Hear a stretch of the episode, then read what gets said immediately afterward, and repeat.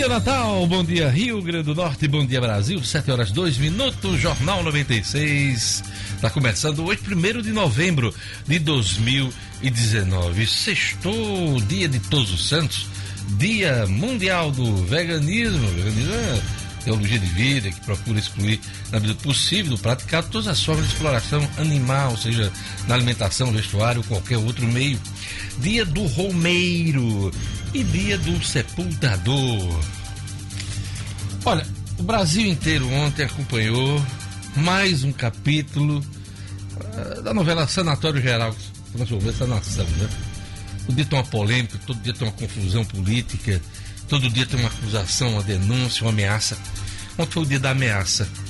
Uh, declarações do deputado Eduardo Bolsonaro em tom de ameaça sobre a edição de um novo AI-5, ato institucional, que marcou o regime militar aqui no país, provocaram contundente reação de líderes partidários, dirigentes instituições, ministros do Supremo Tribunal Federal, entidades jurídicas e da sociedade civil.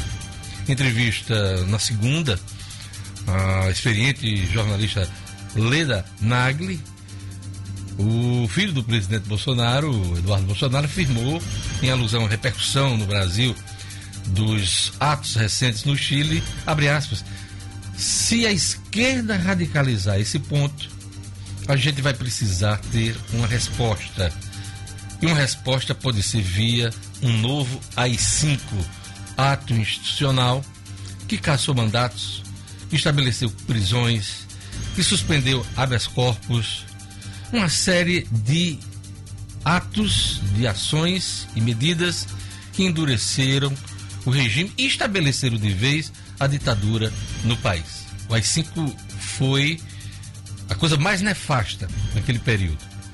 O ato foi editado em 68, no período mais duro da ditadura que transcorreu entre os anos de 64 e 85, assinado pelo Marechal Arthur da Costa e Silva, e que resultou no fechamento, inclusive, do Congresso Nacional, a casa que abriga o deputado Bolsonaro, que foi é, bastante votado no, em São Paulo, mais de um milhão e meio de votos.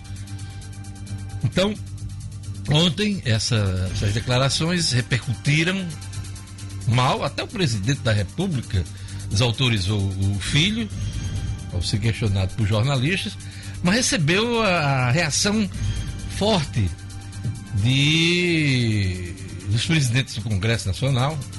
Rodrigo Maia, por exemplo, disse manifestações como a do senhor Eduardo Bolsonaro são repugnantes do ponto de vista democrático e têm de ser repelidas com toda a indignação possível.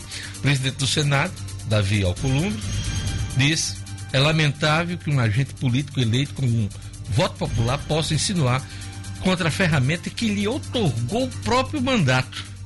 Lembrou Davi Alcolumbre. Marco Aurélio, o ministro do Supremo Tribunal Federal, disse que a atuada não é democrática republicana. Os ventos, pouco a pouco, estão levando embora os ares democráticos. Reações é, fortes à fala. E ontem, no final do dia, diante de tanta repercussão, o Eduardo Bolsonaro recuou é, e disse, em tom de desculpas, que muita gente não considerou como sinceras, disse o seguinte: não fico nem um pouco constrangido de pedir desculpa a qualquer tipo de pessoa que tenha se sentido ofendida ou imaginado o retorno do AI-5. Olha, minha opinião, breve. Esse pessoal flerta com a ditadura há muito tempo. E as palavras, os atos recentes só confirmam isso. Não podem ser contrariados. Ideologia só existe de esquerda. Quem estudou um pouquinho mais sabe que ideologia existe em qualquer espectro político, de direita, de centro e também de esquerda. É lamentável que esse tipo de coisa ocorra, porque isso só traz confusão ao país.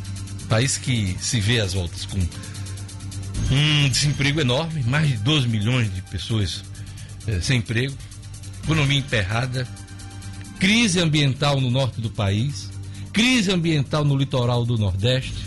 Eu estou citando só alguns dos problemas que o país tem. Alta violência, facções tomando conta do país, milícias, e a gente precisa dar um jeito nisso de forma democrática, porque nós vivemos num país democrático até que se estabeleça o contrário. É lamentável esse tipo de coisa. Eu, como profissional de imprensa, acompanho com muita tristeza esse tipo de discussão no país. A gente pode avançar de uma forma melhor. E que o bom senso prevaleça. Bom dia, Edmo Sinedino. Bom dia, O'Hara Oliveira. Bom dia, Lugo Dia. Bom dia, bom a, dia todos. a todos. Bom dia, bom dia. Sinedino, você é um pouquinho mais experiente do que eu, hum. né? Eu já comecei minha vida profissional, já num ambiente de retomada do regime democrático. Isso. Mas convivi, jovem, né? Adolescente, com esse período da Estudei. Exato. E a gente sabe como foi caro a gente reconquistar como... esse ambiente de liberdade de expressão, de democracia, de representação. Exato. Você lembra que a gente não podia votar para vereador, não podia votar para prefeito, não, não podia, podia votar para governador, para presidente da República? Não podia. Não podia se manifestar, não podia dar declarações, não podia... realmente é incrível. Mas de hoje uma coisa, é, das pessoas que estão hoje no poder, sinceramente, Nenhuma dessas atitudes, nenhuma dessas atitudes me causa surpresa. De maneira nenhuma. Não, não, não causa surpresa. Não causa surpresa. É, essa coisa se desenhava, né? Esse tipo de discurso. Ah, e, na minha opinião, essa coisa vai piorar daqui para 2022. Pelo amor de Deus. Porque quando se aproximar a eleição presidencial, vamos rezar para que a gente tenha eleição. Ter eleição. Rezar para que tenha eleição. Um cara que, um cara que faz apologia a um torturador não precisa mais dizer nada. Seus filhos, é claro que seguem a sua carteira. É lamentável, lamentável esse tipo de coisa, porque eu quero continuar votando. Eu também. Ano que vem vai ter eleição municipal. Daqui a três anos vamos ter uma eleição presidencial. Ganhe quem tiver mais votos, seja de direita, de esquerda, de que centro. Que se respeite e que se respeite o resultado como está se respeitando agora. Exatamente. A maioria do povo brasileiro respeita o resultado das eleições. Jair Bolsonaro foi eleito pela grande maioria do eleitorado brasileiro, numa eleição legítima. Não houve fraude. Então, é preciso respeitar a ordem democrática. Respeitar o presidente da República. Agora, as pessoas têm que se fazer respeitar também. Respeitar as instituições. Numa semana que a gente. Foi impressionante essa semana. Impressionante. Começando com a história das hienas, Isso. cercando o, o leão. O leão salvo por uma leoa, porque disseram, não, um, chegou um outro leão para salvar o, o, leão. Era uma leoa. Uma leoa, na verdade. Né? Ele foi salvo por uma leoa. Desrespeitando partido, congresso, instituição, é, é o próprio partido do presidente. Dele. Pronto, esse é um episódio. Não sei se para uh, ah, tirar a atenção uh, de telefonemas vazados de Queiroz, de, Queiroz, e, ameaças que, veladas de Queiroz. No outro dia vem a questão da, do porteiro. Porteiro. Porteiro que mentiu, uh, o porteiro não. que colocou o, o, o, presidente na história da, da Marielle. E ontem o país inteiro parou para acompanhar as declarações de ameaça de um novo ato institucional no país. Que semana louca! Que o Brasil está virando um sanatório geral. O'Hara Oliveira, é, Diógenes, é extremamente repugnante, é irresponsável, é assustador. É assustadora a declaração e o mais assustador é que essa declaração tenha partido de um político que foi eleito democraticamente e o deputado federal mais votado do país. Isso é caso de configurar e quebra de decoro, uma punição deve sim ser dada no âmbito do parlamento. Sem dúvida. Pois é. É, é esse é um, é um outro debate. É. Alguns partidos já se movimentam para pedir a cassação do deputado, mas a própria Constituição estabelece que o deputado tem direito à imunidade. A imunidade. Por opinião, voto, o que mais tem. Mas, mas aí Mas aí- falar, é, instigar a, a volta da ditadura. Claro, é um debate aí jurídico. a Constituição não, Não permite. permite. E, e eu é um digo debate, mais, mas ele vai ter que enfrentar esse debate, quem eu- defende, pelo que eu tô vendo. pra né? quem defende, eu convido, coloca no Google, no Google, o que foi o ato institucional número 5 e dá uma lida nos dispositivos, não são muitos dispositivos. Aí sim você vai ter noção da gravidade do que foi essa declaração. Exato. É isso aí. E assim a gente começa o Jornal 96. Logo Dias, caneta azul. Azul caneta. Eu já tinha esquecido, Caneta azul, eu não acredito, tá não. marcada com minha letra. Com a tua letra? Não, minha letra não. Bom dia, bom dia a Bom dia, todos. Lugo. Lugo, quem quiser participar do Jornal 96, mandando um zap, diga aí. 99 210 96 96. É isso aí. Também você pode participar pelo Instagram, Facebook, YouTube, 96 FM Natal. Ô, Rara Oliveira, o que é que você traz pra gente hoje aqui no Jornal 96? Estudo Cidadão. Vamos falar sobre Enem aí, en- encerrar a semana, a gente passou a semana dando dicas aqui importantes pro Enem, o Enem que acontece neste domingo, a gente vai falar aqui dos números no Rio Grande do Norte. Edmo Cinedino, o que é que você traz pra gente hoje no esporte? Trago, Diógenes, o tropeço do Flamengo ontem no Serra Dourada. O Flamengo estava vencendo por 2 a 0 cedeu o empate, diminuiu a vantagem sobre o Palmeiras, agora caiu para 8 pontos. Então um tropeço, hein? É, um tropeço. Tava ganhando 2x0? 2 a 0 Ih. finalzinho do jogo. E teve uma discussão muito fortíssima entre Gabigol, o Ilharão e com a interferência do Jesus no meio de campo. Ai, Gente, não deixa a crise chegar. Pois é. Que Perigoso. perder, o Flamengo tá tão bem pra estar perdendo a cabeça, é né? tão bem para estar esse tipo de discussão muito forte no meio do campo. Pois é. Na ponta da linha, Jackson Damasceno. Bom dia, Jackson. O que é que você traz pra gente hoje no Jornal 96? Bom dia, Diógenes. Um estudante universitário foi tomado como refém e obrigado a dirigir para assaltantes na noite de ontem. E mais, policiais civis decidem iniciar o movimento, marcam a assembleia para segunda-feira e podem entrar em greve a partir desse dia. Já já, aqui no Jornal 96. Queda na taxa de juros dos financiamentos habitacionais estimula a realização do sonho da casa própria. É o assunto do Ricardo Valério. Marcos Alexandre, prefeitos apontam dificuldade para pagar salários para, após o PROED, né, o Programa de Estímulo ao Desenvolvimento. Cristina Han, na sua coluna hoje, sexo falado, pênis tem nome? Pois é, tem gente que costuma botar nome no pênis, né? Daqui a pouquinho é o assunto de Cristina. Analine Cunha, arte e turismo em um roteiro no centro de Natal. Teve também a chamada do Diálogos Podcast do Minuto de hoje. É o assunto inspeção predial, depois daquele acidente grave, eh, o desabamento de um prédio em Fortaleza os jornalistas, no caso, Jorge Dantas e Vanessa Camilo, ouviram o CREA, Corpo de Bombeiros. Daqui a pouquinho, um pedacinho do programa, que já está disponível hein, nas plataformas digitais e também no portal No Minuto, tá bom? É isso aí, um abraço para o casal Bruno Cavalcante e Larissa Catiúcia. Aquele abraço. Um abraço para Nijaí Oliveira Júnior e um abraço para o empresário Rafael Andrade, que faz aniversário hoje. A todos um bom dia e vamos a mais destaques da edição de hoje. Entidades e políticos repudiam fala do deputado Eduardo Bolsonaro sobre possibilidade de novo AI-5.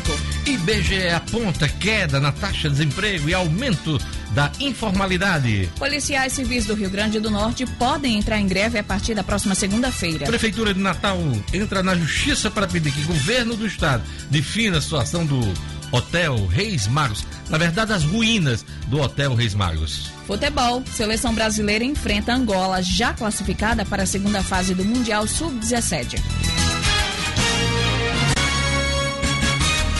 A crise gerada pelos Bolsonaros, as reformas, previdência, administrativa, tributária e as emendas ao orçamento da União são assuntos da minha entrevista hoje com o deputado federal João Maia, dirigente do Partido Liberal aqui no Rio Grande do Norte. Daqui a pouquinho, o deputado federal João Maia, no Jornal 96.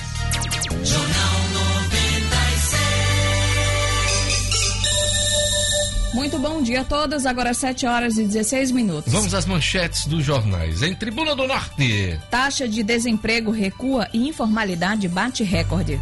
Pois é. A tribuna também destaca Congresso, partidos e STF reagem à ameaça de novo AI-5. A declaração do deputado Eduardo Bolsonaro sobre a edição de um novo AI-5 do país provocou reação de líderes do Congresso, governadores, dirigentes de partidos, ministros do Supremo, OAB as instituições consideraram a fala do filho presidente Jair Bolsonaro um retrocesso, uma evidência de intenções autoritárias e um risco à democracia. A tribuna também destaca que o Estado tem 47 suspeitas de sarampo em investigação. Desastre: 15,5 toneladas de óleo foram recolhidas no litoral do Rio Grande do Norte. São as manchetes da Tribuna do Norte. 7 horas e 17 minutos. Vamos aos destaques dos principais jornais do país hoje. Folha de São Paulo. Congresso e partidos reagem à fala de Eduardo sobre AI-5. Filho de Bolsonaro sugere volta do autoritarismo contra radicais de esquerda e se retrata após repercussão. Também diz a Folha. Argentina repudia fala de Bolsonaro após eleição local. O chanceler do governo Macri enviou carta ao embaixador brasileiro em que repudia críticas do presidente Jair Bolsonaro à vitória de Alberto Fernandes. O Uruguai também condenou declarações de Bolsonaro sobre o pleito local. Câmara dos Estados Unidos formaliza pedido de impeachment, impeachment de Donald Trump. Guedes, Paulo Guedes, quer usar fundos para abater 220 bilhões de reais da dívida. Fiat Chrysler e Peugeot Citroën acordam fusão. Vai ter fusão aí dessas montadoras. São os destaques da Folha. O Estado de São Paulo estampa repúdio à fala sobre novo AI-5. AI-5 obriga Eduardo a se desculpar. Jair Bolsonaro desautorizou o filho. Rodrigo Maia sugeriu punição a deputado. Perícia sobre menção a, a Bolsonaro foi feita em 2 horas e 25 minutos. A perícia nos áudios dos interfones do condomínio Vivendas da Barra, no dia da morte de Marielle Franco, só foi feita um dia após a divulgação do caso e ficou pronta em 2 horas e 25 minutos. A análise das conversas foi solicitada às 13 horas e 5 minutos de anteontem. Por volta das 15h30, o Ministério Público afirmou que o, prim, uh, que o porteiro mentiu ao dizer que um dos acusados do homicídio havia pedido para ir à casa de Jair Bolsonaro. São destaques do Estado de São Paulo. E o Globo Noticia, Eduardo sugere novo AI-5, é repreendido e se desculpa. Defesa de ditadura provoca críticas do Congresso de Bolsonaro. Destaca aqui o Globo. Por primeiro emprego, o governo vai reduzir encargos em 30%. Sai acordo que passa ao Estado Sambódromo do Rio. Para Macri, falas de Bolsonaro são inapropriadas. Flamengo tropeça e reduz frente no Brasileirão. São os destaques do Globo.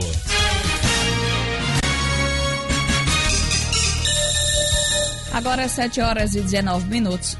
E vamos aos destaques do portal nominuto.com, portal de notícias do Rio Grande do Norte. Juristas avaliam que Eduardo Bolsonaro pode sofrer processo de cassação por sugerir novo AI-5. Especialistas, no entanto, consideram difícil que o deputado seja responsabilizado criminalmente pela declaração. Conta de luz para os brasileiros em 2020 pode ter aumento de 2,42%. Reajuste consta em uma consulta pública aberta pela Agência Nacional de Energia Elétrica. Até o momento não há risco de consumo de frutos do mar, diz ministro da Saúde hum, Luiz Henrique Mandetta. Segundo Luiz Henrique Mandetta, não há justificativa para interromper o uso de produtos. Prefeitura entra com ação pedindo que o governo do estado defina a situação das ruínas do Hotel Reis Magos. Gestão municipal alega que todos os prazos para emissão de parecer pelo executivo foram esgotados. Acesse, fique bem informado, você na capital, no interior, fora do estado, fora do país, www.nominuto.com. Tem notícia chegando. 7h20. Vamos lá. Vamos, vamos conferir a previsão do tempo. Aquele recado do Viveiro Marina, hein? Viveiro Marina, seu jardim floresce, seu bolso agradece. Descontos de 20% do preço de avista em três vezes no cartão para qualquer planta. Se você preferir, parcela em até 10 vezes no cartão o valor tabela. E mais grama a partir de R$ reais um metro quadrado, você pode pagar em até seis vezes no cartão. Agora você não tem mais desculpa para transformar seu jardim com bom gosto, qualidade e economia. Ligue 999496400. Vou repetir: 999496400. Ou passe no Marina, Rua São José, 2012. Viveiro Marina, a grife do paisagismo. Previsão do tempo no Rio Grande do Norte, informações da Clima Tempo. Previsão do tempo. Em Natal, a sexta-feira segue com céu claro e não chove. Mínima. De 23. Máxima. De 30 graus. Em São José do Campestre. Sexta-feira de sol com um aumento de nuvens, mas também sem previsão de chuva. Mínima. De 24. Máxima. De 33 graus. Em Serra do Mel. Previsão de sol entre nuvens. Mínima. De 23. Máxima. De 32 graus. Em Passa e Fica. Sexta-feira de sol e tempo abafado. Mínima. De 23. Máxima. De 33 graus. 7 horas e 22 minutos. Olha, você sabia que uma das principais responsabilidades do síndico de um condomínio é contratar um profissional habilitado ou uma empresa para realizar as inspeções prediais em qualquer edifício, qualquer edificação? Pois é, a inspeção é importante para evitar que a estrutura do edifício entre em colapso, como que ocorreu em Fortaleza recentemente, um prédio desabou no último dia 15 de setembro. Esse é o assunto do podcast no Minuto essa semana, Diálogos Podcast do Minuto, comigo e a jornalista Vanessa Camilo. Nós entrevistamos a engenheira e presidente do CREA, Ana Adalgisa Dias, e também o capitão Daniel Gleidson, do Corpo de Bombeiros do Rio Grande do Norte, para tratar da inspeção predial. O novo episódio, o 12 deste ano, está disponível no Portal do Minuto e nas principais plataformas de áudio, Spotify, Apple e SoundCloud. Vamos conferir um trecho do capítulo de hoje.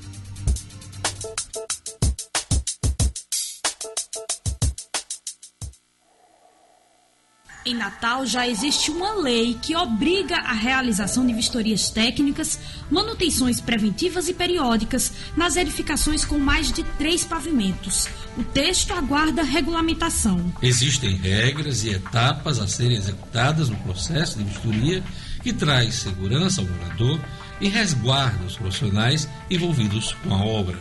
Uma dessas regras é justamente que o serviço seja comandado por um profissional habilitado. Por isso, convidamos a engenheira e presidente do CREA no Rio Grande do Norte, Ana Adalgisa Dias, para participar deste episódio.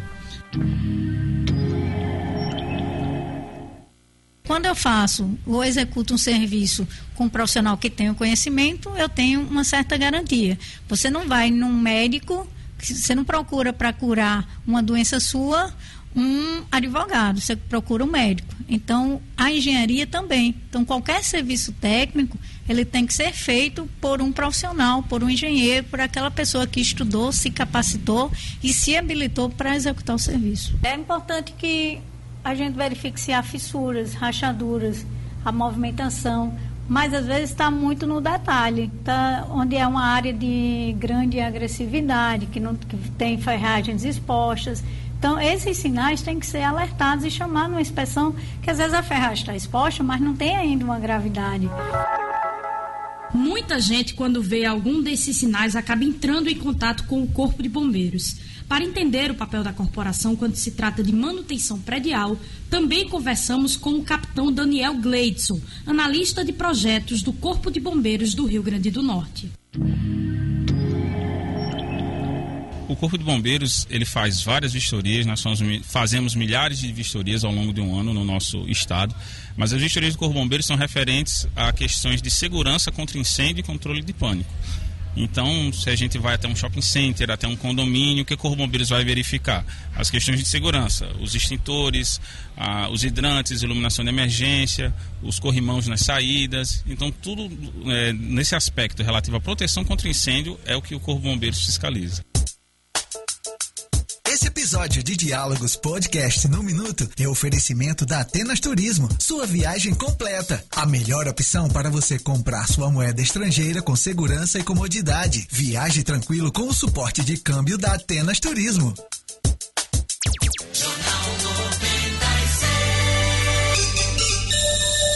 Agora 7 horas e 26 minutos. Pois é, se quiser saber mais sobre inspeção predial, acessa lá, Diálogos Podcast no Minuto. E vamos agora para a nossa ronda policial, chamar o Jackson Damasceno, estudante é feito refém e obrigado a dirigir para assaltantes. Jackson Damasceno. Polícia com Jackson Damasceno, o da massa. Oferecimento: Associação dos Delegados de Polícia ADEPOL. No mês em que a Polícia Civil completa 38 anos, a ADEPOL entrega ao governo do estado uma série de projetos que visa modernizar e ampliar a capacidade investigativa da Polícia Civil. Nossa população precisa e merece. Parabéns à ADEPOL pela iniciativa. A justiça começa na delegacia. Jackson Damasceno, vamos lá, conta pra gente essa história. O rapaz foi abordado na cidade da Esperança por dois assaltantes que o mantiveram refém sob a mira de uma arma. É, no final da tarde de ontem, ele estava deixando um amigo no bairro da cidade da Esperança quando foi abordado pelos bandidos. E aí, um dos criminosos se manteve no banco da frente, esse mais agitado, o outro no banco de trás, e o rapaz foi obrigado a dirigir para os bandidos durante um certo período de tempo, no qual os caras fizeram dois assaltos a paradas de ônibus na zona oeste da capital. Um em Felipe Camarão, outro no bairro Planalto.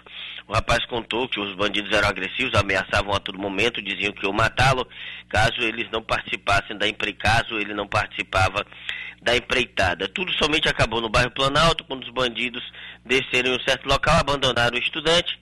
Ele disse que só não levaram o carro porque os dois moleques não sabiam dirigir. Interessante é que eles aparecem nas imagens das câmeras de segurança na rua onde o assalto ocorreu. A polícia já conseguiu essas imagens e os dois moleques passam e as imagens são nítidas e o motorista, o refém, reconheceu os dois bandidos, Diógenes.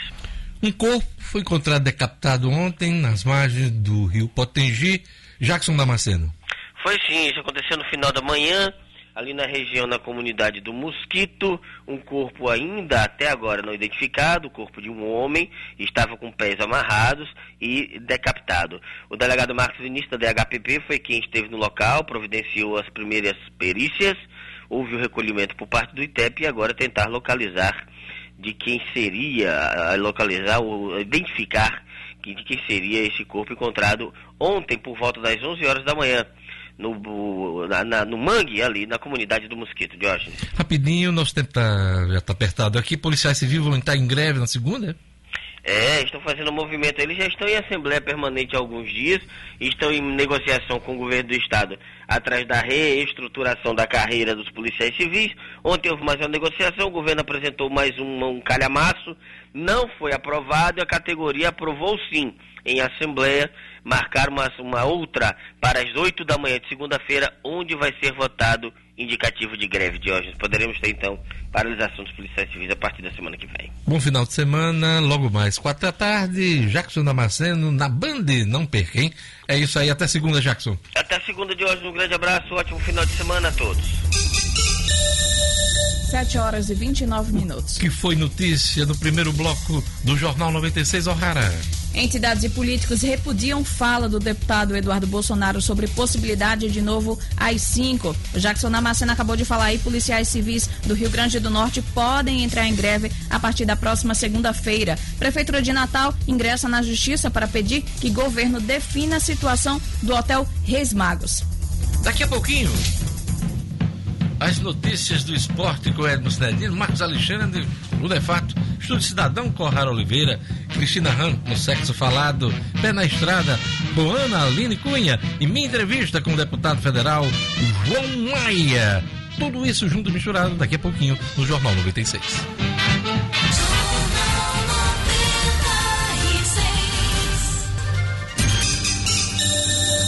De volta com o Jornal 96, agora 7 horas e 35 minutos. Tem um ouvinte aqui que está lembrando uma coisa bem interessante, é o Anderson, né? O que é que ele diz aí? Lugo Dias. É o nosso amigo Anderson, né? O Anderson lá do SESI. Ele tá dizendo o seguinte: é, o Anderson do SESI Escola. Peraí que, eu- peraí que a, a- a- Sumiu? Sumiu aqui. Tava, tava na minha frente aqui sumiu. Mas eu vou encontrá-la. Quando você encontrar, você.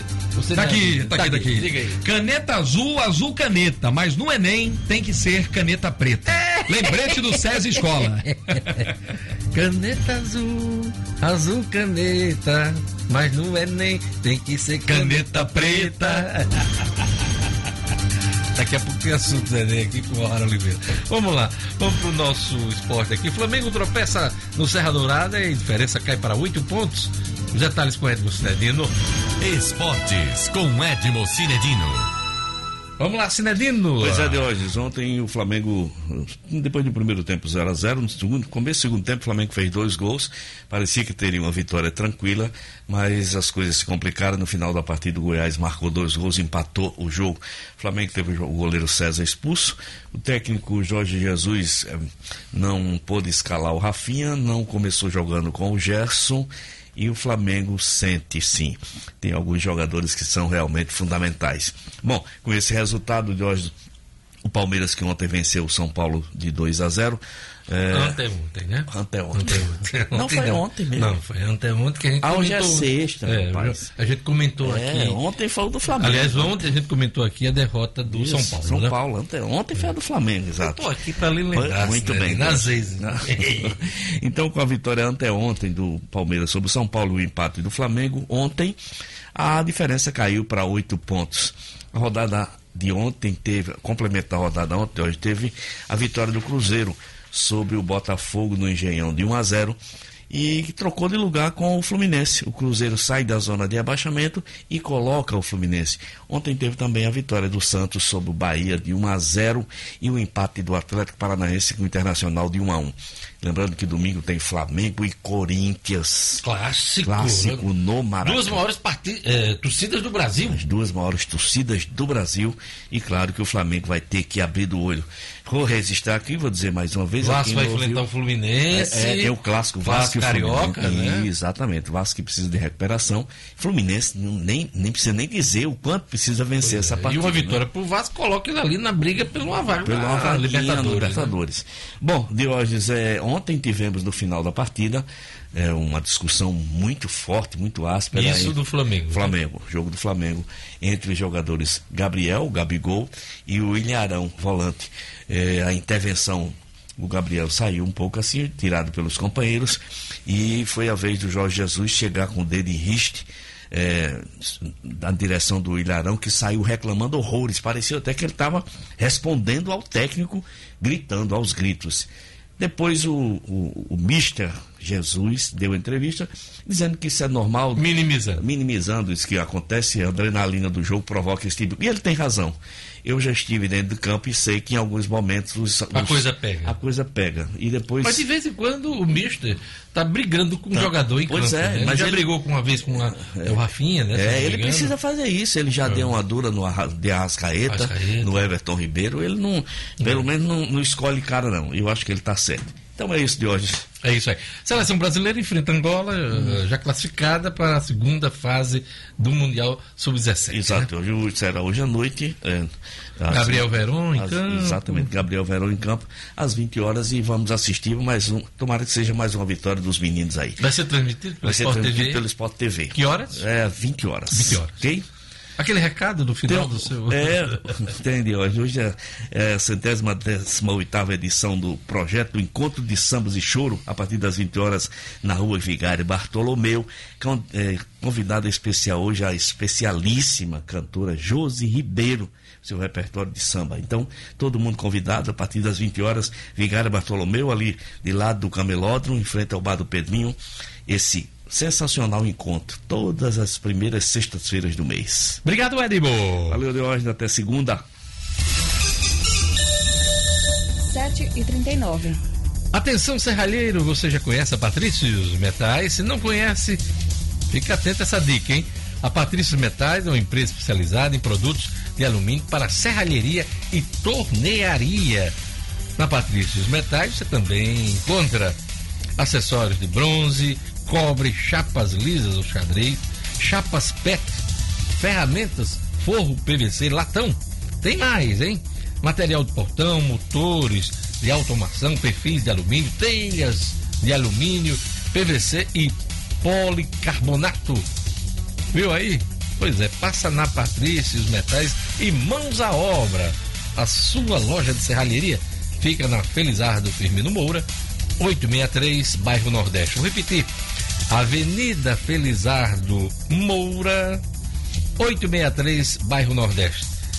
Telefone da Patrícia os Metais, 3204 5420 3204 5420. Arte e turismo num roteiro no centro de Natal é o tema de hoje no comentário de Pé na Estrada com Analine Cunha. Pé na Estrada com Analine Cunha. Bom dia, meus amigos viajantes. Hoje a gente retoma um assunto muito importante para o turismo potiguar, principalmente para a valorização de roteiros em Natal. A gente já falou aqui da importância de manter viva a história da nossa capital e fomentar o turismo no centro da cidade. Pois bem, que tal unir tudo isso à boa arte potiguar? Foi isso que motivou o artista plástico Carlos Sérgio Borges, que há um ano e meio transformou o seu ateliê em uma casa de cultura e turismo. Lá, o visitante tem a oportunidade de conhecer um prédio centenário sob o olhar de alguém que cresceu no centro da cidade. Curioso, não?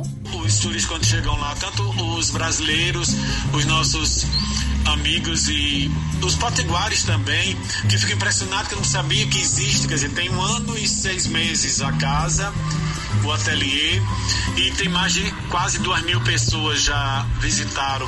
É aberto a escolas também. Então é assim, eu acho que eu contribuo com o turismo nesse sentido. De, de, um, de um potiguar com sotaque carregado como eu, que fala da sua infância, da rua Santo Antônio, uma das ruas mais importantes da cidade.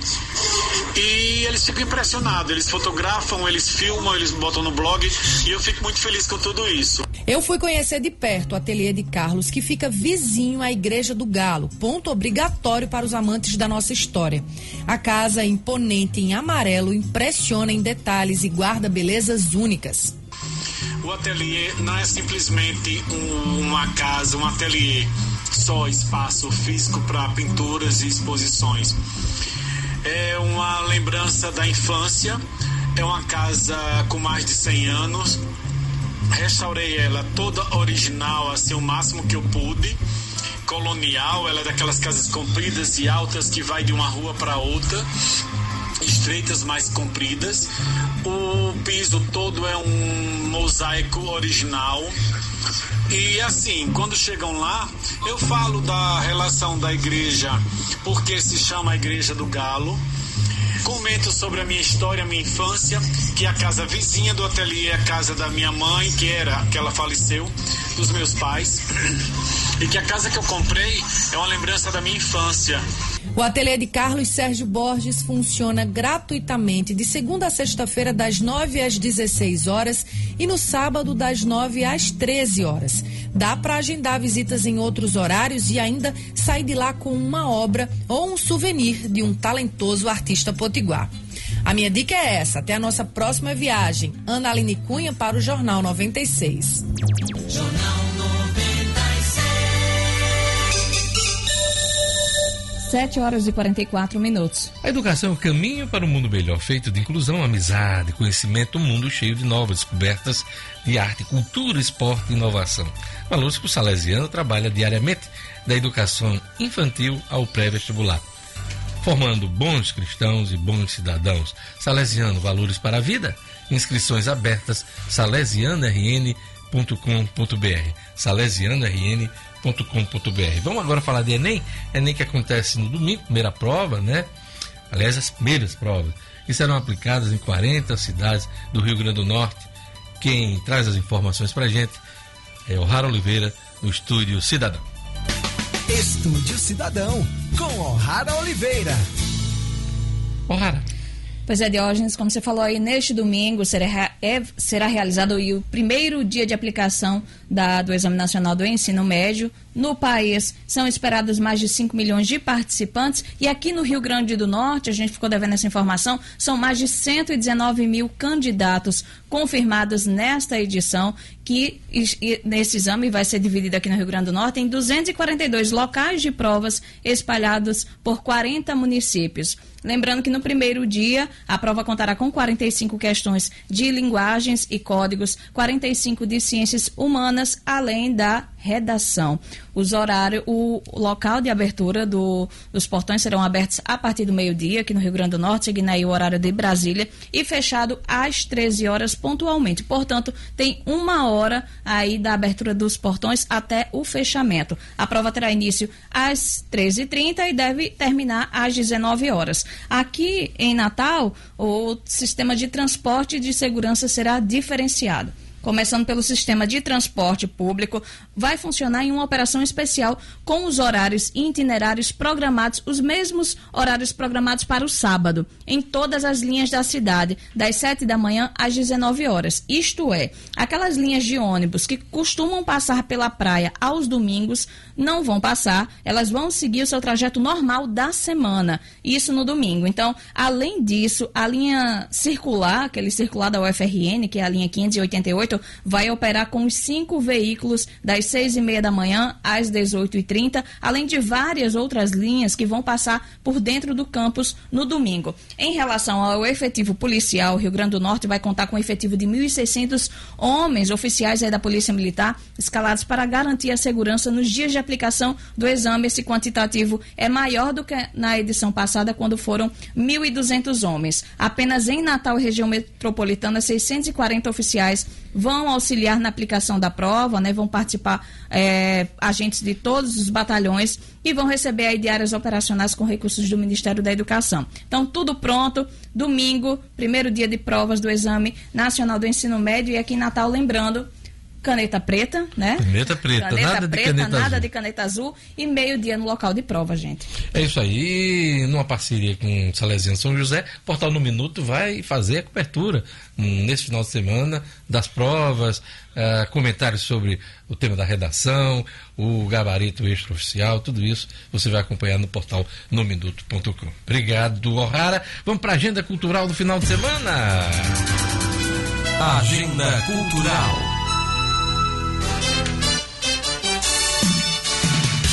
Olha, hoje, amanhã e domingo acontece a festa do Camarão 2019. Serão 14 pratos de restaurantes diferentes, aulas com chefes de camarões, Cascudo Bistrô, a cozinharia, dentre outros restaurantes. O valor do menu degustação por prato é de 15 reais e a programação ainda terá atrações musicais. A festa será no Hotel Imirá Plaza e começa a partir das 18 horas. Neste sábado, o romantismo toma conta do Teatro Riachuelo com o show do cantor Daniel. O artista se apresenta com seu mais novo show chamado Versões de Mim. A apresentação acontece a partir das 21 horas. No sábado também tem o 12º Halloween do Wesley.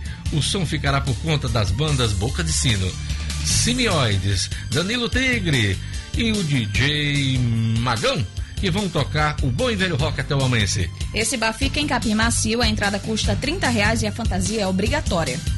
Já no domingo tem o sucesso das redes sociais, Rafael Cunha, que se apresenta em Natal com o stand-up comedy, que traz novas piadas e uma versão ainda mais turbinada, hein? O espetáculo Casem é ótimo, versão 2.0, se apresenta, apresenta uma roupagem diferente e traz temáticas da vida a dois de forma extrovertida com bom humor característico do artista. O show será no Teatro Riachuelo e tem classificação etária de 14 anos. Organize sua agenda e se divirta, hein? 7 horas e 49 minutos. Queda na taxa de juros, financiamentos habitacionais estimula a realização do sonho da casa própria. Comentário de Ricardo Valério. Economia em Foco, com Ricardo Valério. Oferecimento: Calaz Restaurante, seu melhor almoço no coração de Candelária. O Calaz é referência em almoço na capital e conta com um buffet self-service dos deuses. Se preferir, peça por iFood ou Uber Eats. Alteramos diariamente nosso cardápio. Venha viver essa experiência. Calaz Restaurante, Rua Taúfo Alves, 1884, Candelária. Muito bom dia, amigos da 96 e um excelente final de semana para todos. Vamos encerrar a nossa semana ainda dentro da escalada das boas notícias que iniciamos em nosso comentário no dia de ontem, quando abordamos a queda da taxa Selic. Assim, seguindo o cenário de queda sustentável da nossa inflação e a tendência mundial do corte nas taxas de juro, a Caixa Econômica Federal anunciou a redução nos juros para o financiamento de imóveis, levando a taxa mínima a cair 0,75 pontos percentuais, passando para 6,75 ao ano, mais a taxa referencial, que atualmente está inclusive zerada e sem reajuste.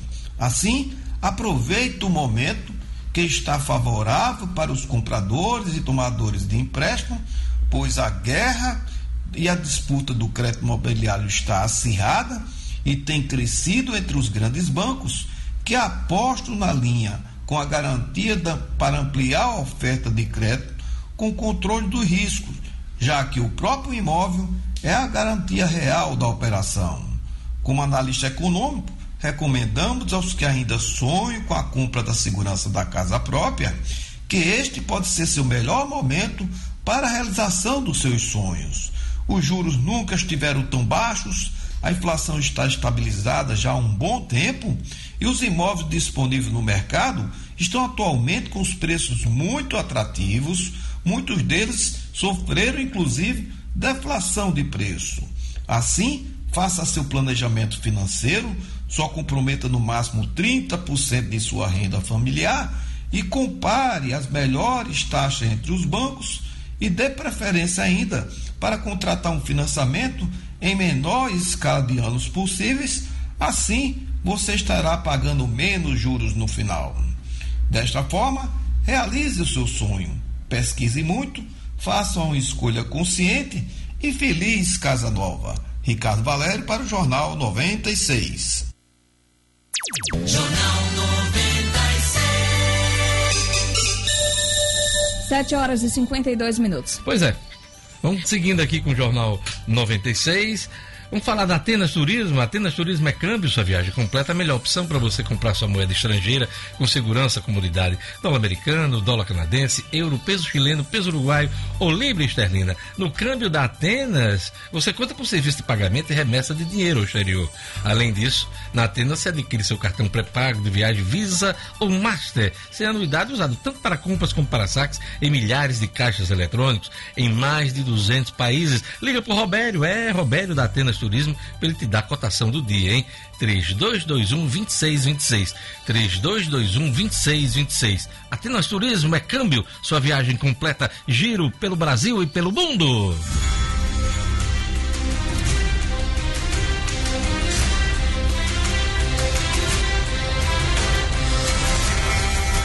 Entidades e políticos repudiam fala de Eduardo Bolsonaro sobre possibilidade de novo AI-5. Filho do presidente Jair Bolsonaro disse que novo ato institucional número 5 poderá acontecer se a esquerda radicalizar. Partido Novo determina suspensão temporária da filiação do ministro Ricardo Salles. Julgamento ocorre por risco de dano grave e difícil reparação à imagem e reputação do novo. Ativista Greta Thunberg rejeita prêmio ambiental no valor de 210 mil reais. Jovem sueca disse que o movimento climático não precisa de um prêmio, mas que as autoridades comecem a ouvir a ciência. Garotinho e Rosinha deixam cadeia um dia após serem presos. Quem soltou? Liminar de Gilmar Mendes autorizou soltura. Esta foi a quinta prisão do ex-governador do Rio e a terceira da ex-governadora. Coreia do Norte confirma novo disparo. Disparo de mísseis. Guarda Costeira do Japão emitiu alerta, mas nenhum projétil caiu em águas japonesas. 7 horas e 54 minutos.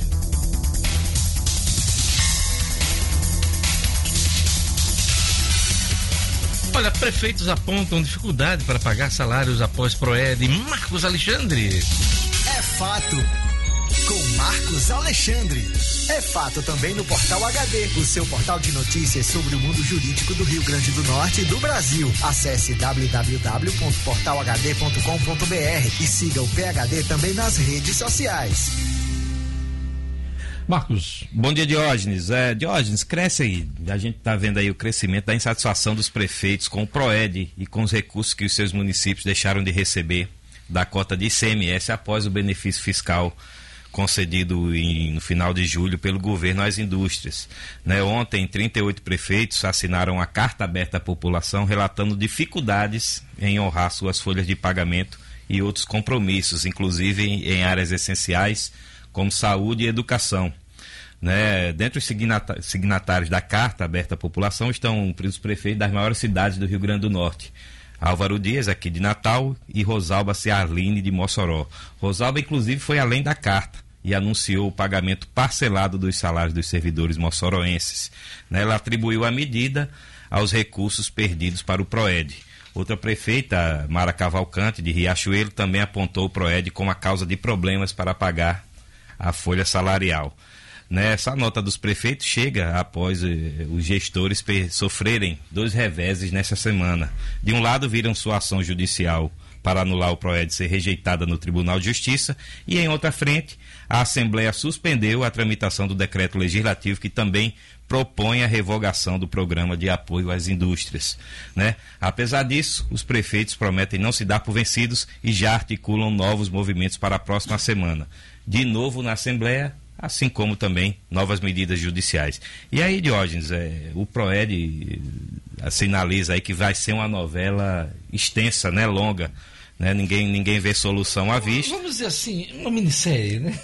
Olha, não sei não. Eu acho que pode, Será que é para novela mesmo? Pode ser coisa para novela, né? Se não houver entendimento entre o governo e os prefeitos, e aí vai ser uma novela com consequências políticas e capítulos também longos aí. É, é fato. Mas não vai ser assim um Game of Thrones, não? Com não, aí oito temporadas. Não, né? não, não, não, não, não. Aí não. Esperando que seja uma temporada e uma temporada curta mesmo. Tá bom. Obrigado, Marcos. Um abraço, Jorge. Bom final de semana. Até segunda. E sigam o vice-líder. 7h57. Agora vem aquela coluna que todo mundo espera na sexta-feira aqui. Semana passada foi você prefere peladinha ou peludinha? Hoje, pênis tem nome? Cristina Han. Sexo Falado com Cristina Han. Oferecimento: Clínica de Sexualidade Humana. Telefone: 99921 9925. Então, por que alguns homens costumam dar nome ao seu próprio pênis? Pois é, cada um tem sua mania, né? Deve ser uma tentativa de personalizar o seu órgão ou até uma maneira de humanizá-lo. Enfim, que tal conhecer alguns nomes deste membro? Em suas peças, William Shakespeare chamava o dito cujo de flecha do amor. Ah, oh, mega romântico. Na China, os manuais sexuais inventaram vários sinônimos para o pênis haste de jade, pássaro vermelho e pilar do dragão celestial. Caramba, grande viagem. O presidente americano John Kennedy apelidou o seu de JJ. Numa carta a um amigo, ele escreveu, abre aspas, JJ nunca esteve em melhor forma e nunca praticou tantos exercícios. Fecha aspas. Ui. Yoko Ono chamava o Bilal de seu ex-marido, o Beatle John Lennon, de Wonk, que significa, gente, frágilzinho. Aí ela pegou pesado.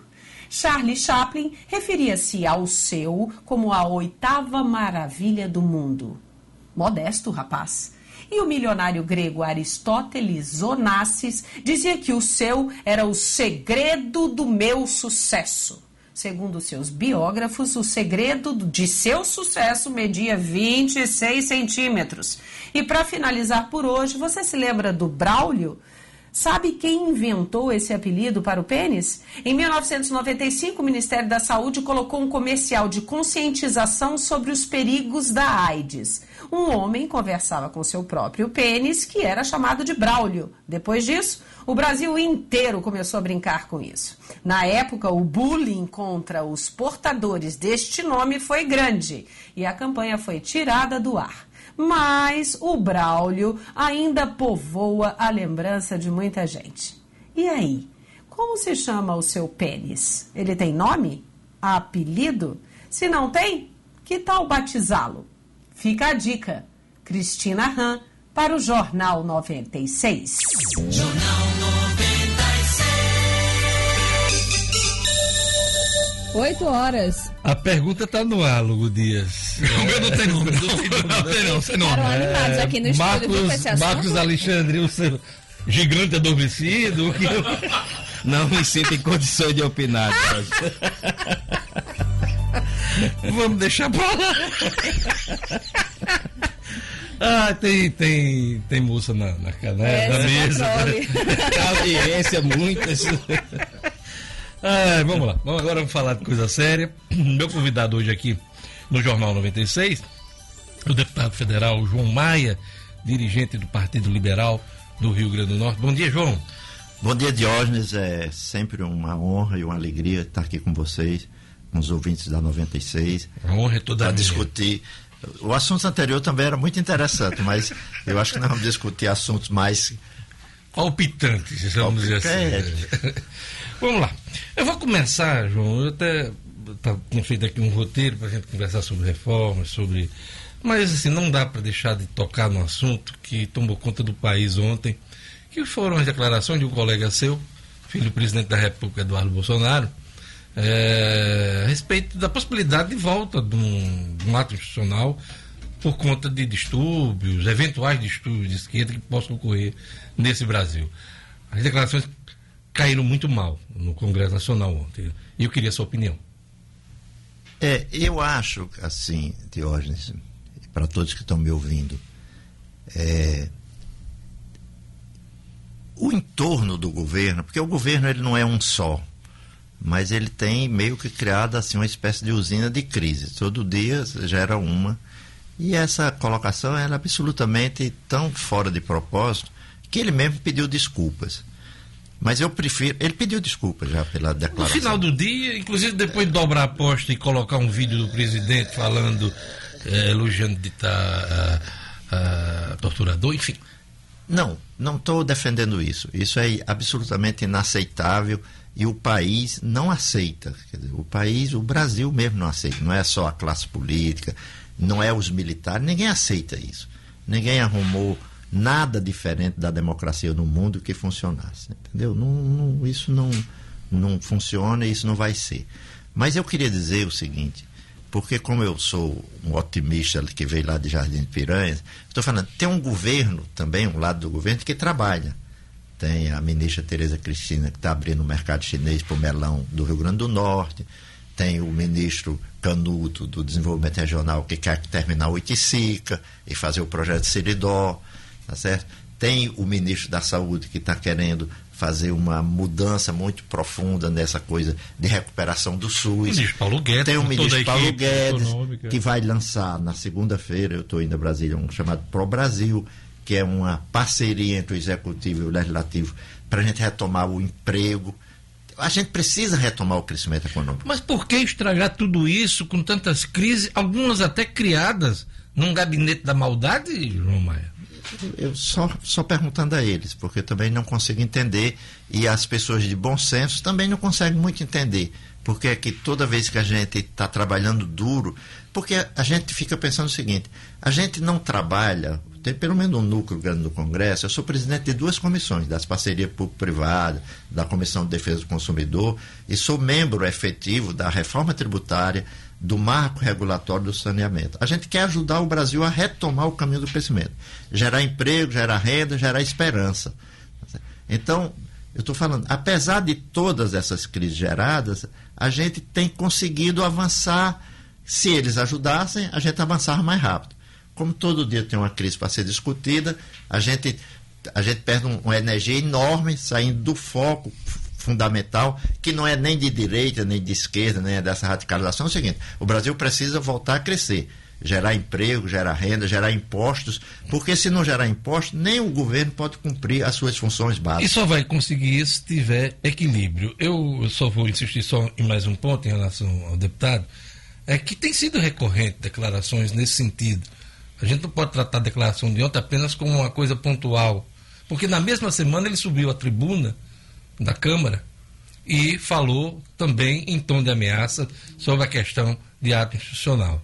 E lá atrás, no ano passado, ele chegou a fazer referência que para fechar o Supremo Tribunal Federal, basta um jipe, um cabo e um soldado. Né? Então, Quer dizer, não é uma coisa é, que não tenha uma conexão. Tudo tem uma conexão, apesar das desculpas que para muita gente foram insinceras. Diógenes, deixa eu te dizer o que eu penso sobre isso. Há quem acredite que é, manter a, radicalização, é, essa coisa de manter os extremos na, da sociedade brasileira ajuda um lado ou ajuda outro. Eu mesmo, estou falando, a minha convicção, e eu acho que a convicção da maioria do Congresso, é dizer o seguinte: olha, o rio corre no leito, a gente precisa de um centro democrático que cuide do crescimento econômico, que cuide das causas sociais. Porque também é, o que nós temos no Brasil, e é preciso dizer isso com todas as letras, faz, eu vou pegar os últimos seis anos. Nos últimos seis anos, em 14, o Brasil cresceu meio por cento. É, depois teve uma recessão de 3,5%, uma de 3,5%, cresceu 1%, depois cresceu 1,1%, e esse ano, se a gente se esforçar muito, cresce 1%. A gente vai entrar em 20, com o PIB nominal do Brasil, estou falando nominal, estou falando per capita não, menor do que era em 14. Como a população cresce, e cresce principalmente na população de mais baixa renda, quer dizer, a desigualdade no Brasil está aumentando estupidamente. Nós temos 2.500 creches no Brasil inacabada e temos 5 milhões de crianças que não têm acesso à creche. Então a gente tem que tratar do crescimento econômico e tem que tratar da desigualdade social. Essa radicalização não ajuda a resolver nenhum problema, nem o outro. Mas há quem goste dela, entendeu? O Rara Oliveira. Mudando a pauta. Não, não, eu não queria mudar. Só, é eu tenho mais eu tenho uma questão. Uma pergunta. É, não, mas eu tenho uma questão que não, não é nem para mudar. No caso do Eduardo Bolsonaro, é, cabe punição, como aventou ontem, inclusive o presidente da casa, a Câmara dos Deputados, Rodrigo Maia? Deixa-me dizer o seguinte: eu, eu sou contra é, foro privilegiado. Foro privilegiado, eu sou a favor. Por, eu, assim, não pode ser proteger o criminoso comum, tá certo? Por que é que nasceu o foro privilegiado? É para o cara ter direito de opinião. A minha opinião é o seguinte: essa é a opinião dele, tá certo? Você não pode proibir ninguém de ter opinião. Eu acho lamentável a opinião, mas é a opinião dele. Cabe a gente dizer: olha, isso não vai passar. Mesmo instigando a ditadura. Mas deixa eu falar o seguinte: opinião é opinião. Você pode ter a que você quiser. Você não pode roubar, matar, tá certo? E alegar que você é deputado ou senador para ter foro privilegiado, tá certo? Mas crime de opinião, na minha opinião, não é crime. Você tem as piores possíveis. E aí, e nós estamos discutindo isso aqui com liberdade, dizendo o seguinte: olha, isso não é, não, não cai bem. Se mo moveu o mundo todo contra, tá certo? Mas eu não sou a favor de você punir crime de opinião. Eu posso ter a minha, você a sua, e eu acho que isso é um direito sagrado, entendeu? Claro. Um ambiente democrático. De um ambiente democrático. Rara Oliveira. Falar um pouco de, de, reformas, né? Vem outras reformas, reforma tributária, reforma administrativa, é, que vão começar a tramitar no Congresso, mas a gente está num ambiente pós-reforma da Previdência e houve uma declaração ontem até do presidente da Câmara, Rodrigo Maia, é, que se a, o andamento da PEC, que inclui estados e municípios na reforma da Previdência, vai depender é, da, da votação no Senado. Como é que está esse ambiente na Câmara para a inclusão de estados e municípios? Absolutamente favorável. Eu vou pegar. É porque também tem uma discussão muito ideológica em cima da reforma da Previdência. Os dados do governo do nosso Rio Grande do Norte, nem vou falar do resto que, que eu, do Brasil eu conheço. Do Rio Grande do Norte, é, os dados oficiais é que a gente tem um déficit de mais ou menos um bilhão e meio ano na questão previdenciária. Eu não imagino como é que a governadora Fátima Bezerra é, pode, em quatro anos de governo, tirar 6 bilhões do Caixa do Tesouro para pagar a reforma da Previdência. Então, ela é absolutamente fundamental. E outra coisa que nós estamos discutindo lá, que é muito sério, é, quando a gente pega a, que essa reforma, estou falando, reforma é uma coisa você é, enxugar a máquina, economizar despesa, outra coisa é gerar crescimento, porque também, se você só ajusta o Estado e não gera crescimento, não tem ajuste que dê certo, porque você não gera emprego, não gera renda, não gera imposto, nunca vai dar certo. Mas eu estou falando o seguinte: a estrutura de gasto, é isso que nós estamos discutindo nessas PPPs, tentando atrair investimento privado para infraestrutura de preferência, ou para creche, ou, ou para administração penitenciária ou hospitalar. Seja, a estrutura de gasto do governo brasileiro é o seguinte: nós gastamos o que a União gasta, o que arrecada, é em pagamento do serviço da dívida. Nós temos a menor Selic do mundo, mas como nossa dívida é 4 trilhões, 4 trilhões vezes 5% dá 200 bilhões por ano. Em 10 anos dá duas reformas da Previdência. A gente gasta com a gente mesmo, os deputados, o Ministério Público, o Judiciário, o Executivo, com a própria máquina. Na verdade, a gente gasta o que a gente não tem. E com o sistema previdenciário. Se você botar sistema previdenciário, serviço da dívida, a sustentação da própria máquina, o governo federal é, tem 8 ou 9% para investir em segurança, em educação, em saúde. E a infraestrutura do Brasil está o quê? Se deteriorando. Então, não pode também tapar os olhos e dizer que não precisa ser feito nada. Mas o que nós estamos discutindo no Congresso, assim, com muita consciência, com muita determinação, é o seguinte: a gente precisa fazer reformas de reorganizar o Estado e fazer reformas que tragam o crescimento econômico. Porque se um, um sem outro não fecha. Mas a verdade é absolutamente essa. Você pega, eu vou pegar o Rio Grande do Norte, que é aqui onde a gente vive. Eu estou falando, se você tirar o programa do Banco Mundial, o governo tem dinheiro para investir em alguma coisa? Não vai ter, porque ele gasta tudo ou com o sistema previdenciário ou com a própria sustentação da própria máquina. Aliás, né, agora o, a, a, Assembleia acabou de aumentar um, os procuradores, não sei o que, em 16%, quer dizer, aumentar a folha.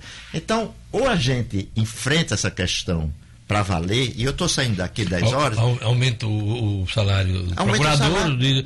mas vetou para o conjunto dos servidores. Não, né? e diga-se passagem, é, eu não gosto da ideia, mas também se desse aumento. É, eu estou falando, é, não adianta eu ter aumento de 10% e não receber nada.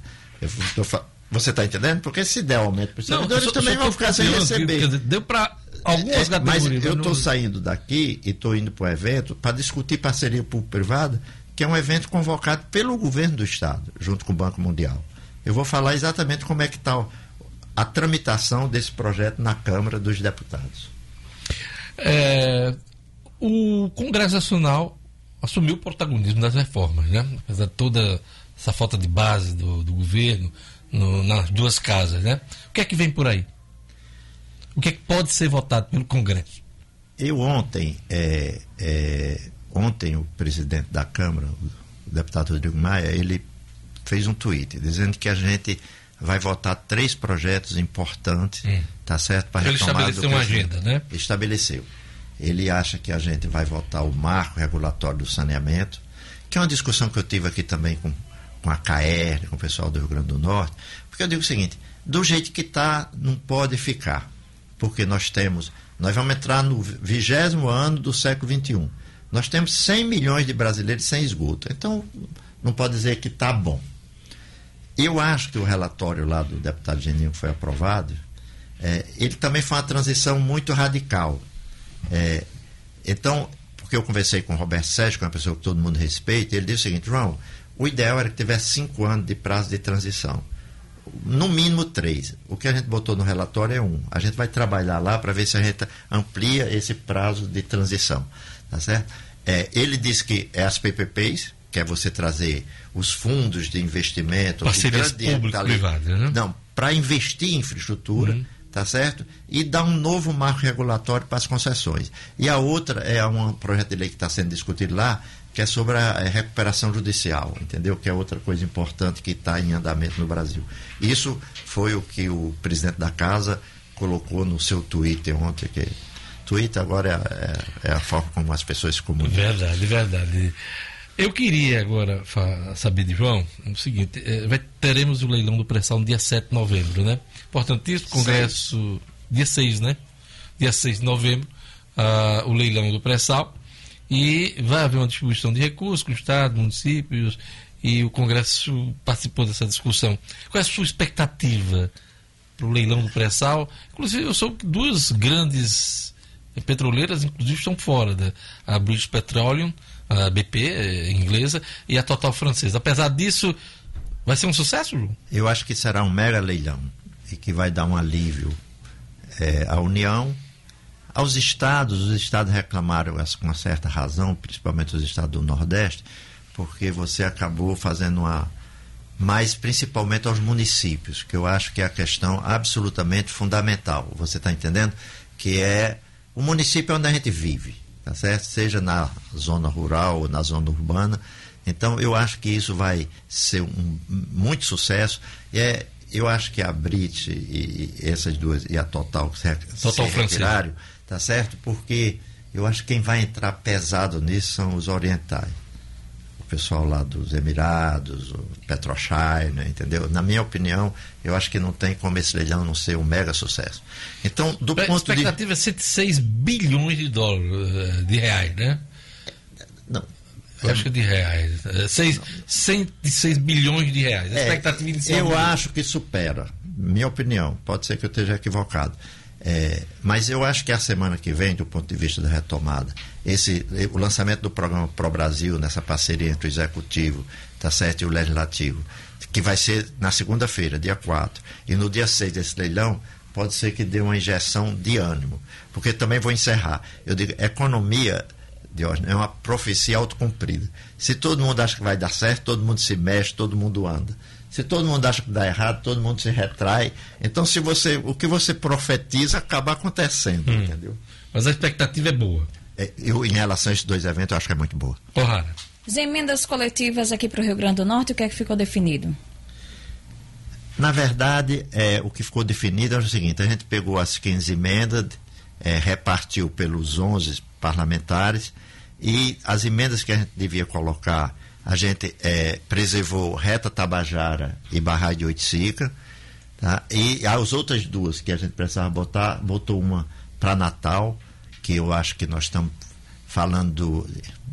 Não sei se o nome é esse, mas é engordar a praia de Ponta Negra. que ela É tá isso, é engorda da praia, né? Engordando a praia. E outra para o governo do estado, que ele tem que definir se ele quer, onde ele quer botar, se quer botar em segurança ou em qualquer outro lugar. Essa, essa é a expectativa. Não, da- essa foi a decisão. a decisão. A expectativa. Mas ainda tem as individuais também, né, João? Não, as individuais aí é de. é, cada um vai atender o que ele acha mais importante, entendeu?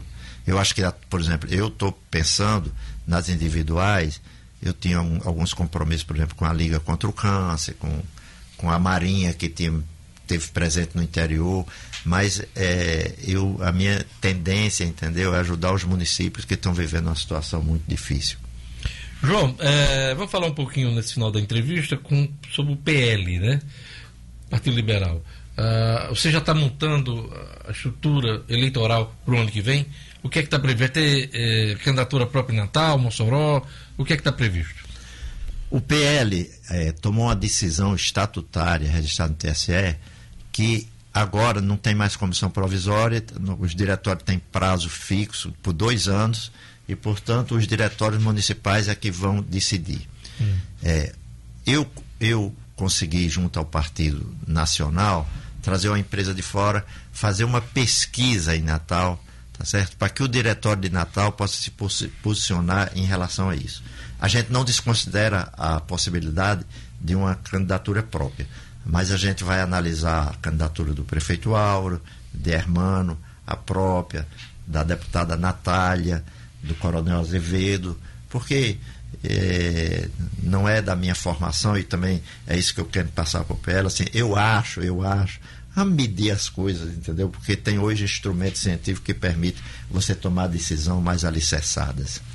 Mas qual é a tendência na sua avaliação hoje? Tem tendência ou você, Você não- tem que perguntar ao Baldo.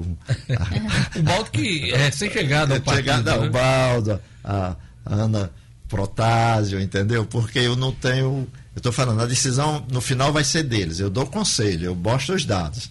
Mas a decisão final será do Diretório Municipal. Tanto em Natal como em Jardim de Piranhas, entendeu? Não- Só para a gente eh, dar o dado correto aqui, a expectativa do governo federal é arrecadar 106,5 bilhões de reais com o mega leilão do pré-sal. A expectativa do deputado João Maia é bem acima disso, porque ele acredita que vai ter uma concorrência muito grande, principalmente das petroleiras da Ásia. Né? Eh, o João Paulo aqui, ouvinte, João, está perguntando o seguinte. Gostaria de saber do deputado João Maia, se dá particular no Congresso, é comentar a regulamentação da profissão de bugueiro. Se em algum momento isso já chegou a, a bancada federal lá em, Brasília? Você tem alguma notícia? E se dá para regular essa profissão? Essa é eu não sei, sinceramente, se ele quiser entrar em contato comigo, eu fico satisfeito, porque a mim mesmo não chegou, entendeu? Não, sinceramente, eu não, eu não conheço a tramitação desse processo, desse projeto, se tem lá. É isso aí. Eu queria agradecer a presença aqui nos nossos estúdios do deputado federal João Maia, deputado do PL, presidente do PL aqui no estado do Rio Grande do Norte. A gente conversou com ele sobre esse momento que a gente vive aqui, de declarações que atrapalham um pouco o campo político, mas também falamos de perspectivas, falamos de reformas, falamos de OGU. Obrigado, João, por sua presença aqui no nosso programa. Eu que agradeço. Estou falando, é sempre um prazer e uma alegria estar aqui com essa conversa sincera que a gente tem entre nós, entendeu? E os ouvintes da 96. É isso aí. Obrigado. Você acompanhou no Jornal 96. Entidades e políticos repudiam fala de Eduardo Bolsonaro sobre a possibilidade de novo AI-5.